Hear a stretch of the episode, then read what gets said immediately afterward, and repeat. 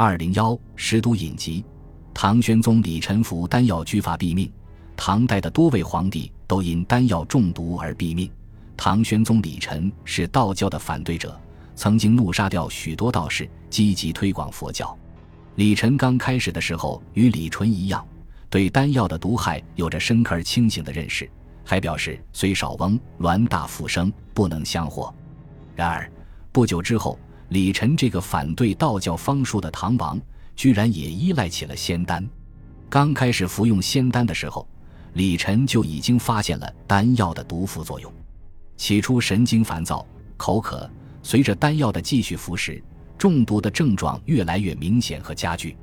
后来，李晨的后背上升了脓疮，直至溃烂而死。《资治通鉴·唐纪六十五》记载：上耳医官李玄伯。道士于子之，山人王乐耀，居发于背。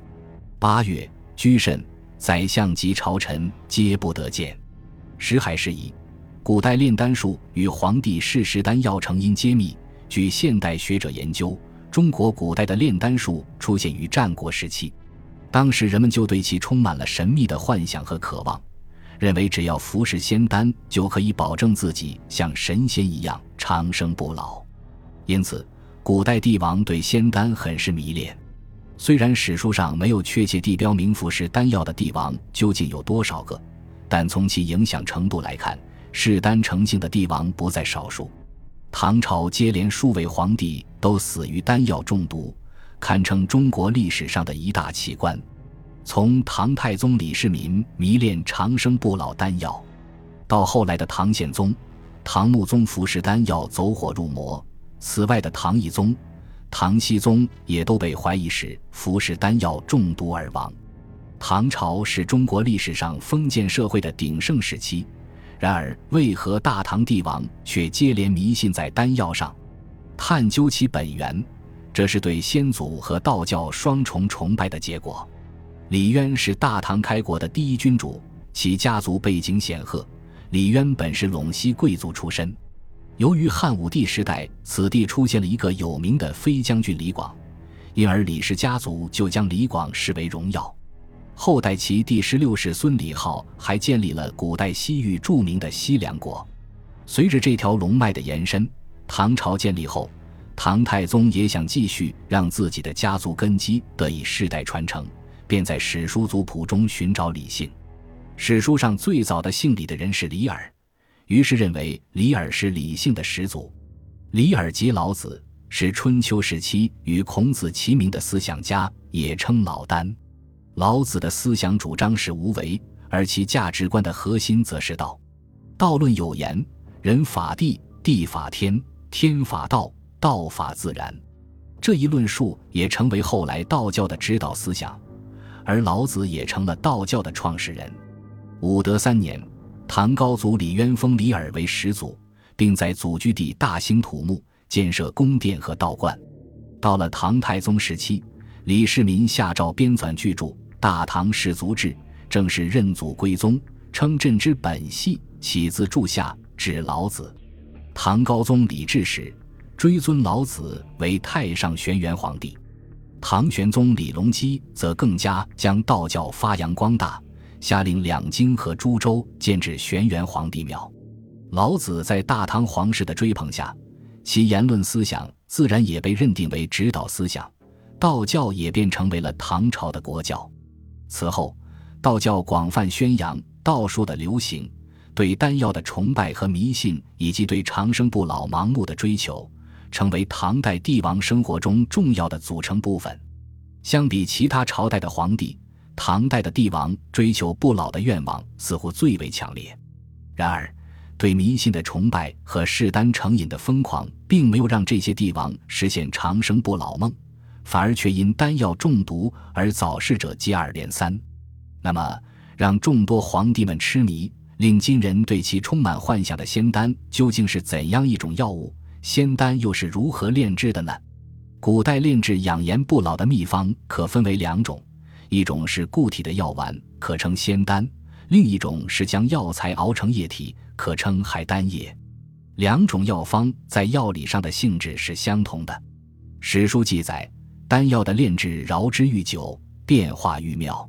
据此分析，采用高温烧制或经过化学物质的混合作用而自然生成新物质，即可成所谓的仙丹。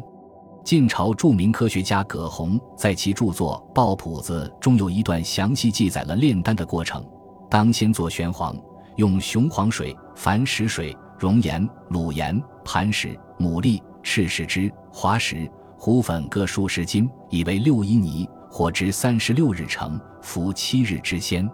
又以玄膏丸此丹，至猛火中，须臾成黄金。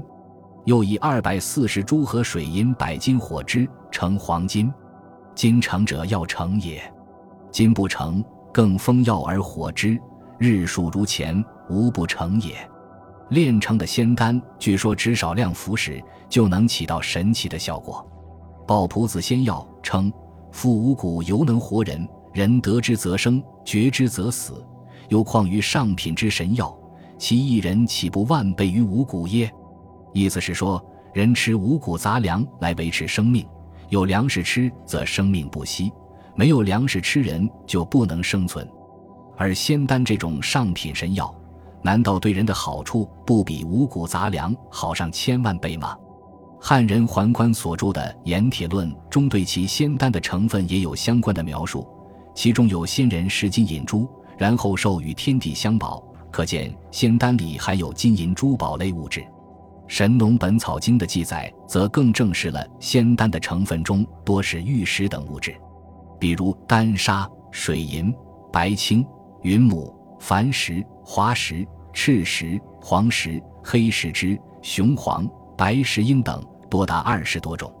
这些物质在今天看来，实则普通的中药药材，有的甚至有剧毒。现代医学证明，这些药物中虽然有的成分具有延年益寿。轻身体健、通神明、利九窍等功效，然而久服则会起毒副作用。古代方士将之当成秘方，帝王们还将其炼制的丹药作为增寿的仙方，可谓荒谬。古代帝王与天齐寿、长生不老的愿望，在当时的社会历史背景下是自然的。与之专供皇帝们享用的仙丹神药的出现，也是时代的产物。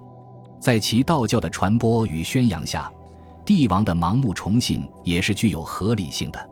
但是，通过服食仙丹以及迷信方式的道术来实现君王内心的渴望，实属无稽之谈。